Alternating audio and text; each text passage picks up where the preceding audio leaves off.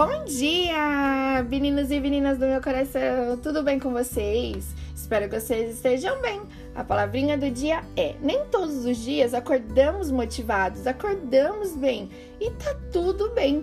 Mas apenas com um pensamento, uma oração, podemos melhorar começando o dia sendo grato por mais uma oportunidade nos concedida de viver e consagrar a Deus todos os nossos objetivos, nossos planos e pedir que a vontade dele sempre prevaleça. Que Deus venha te proteger e te fortalecer para combater o mal e vencer os obstáculos e jamais desista de si mesmo. Aliás, se for para desistir de algo, que seja por você, não pelos outros, e que seja para a sua evolução.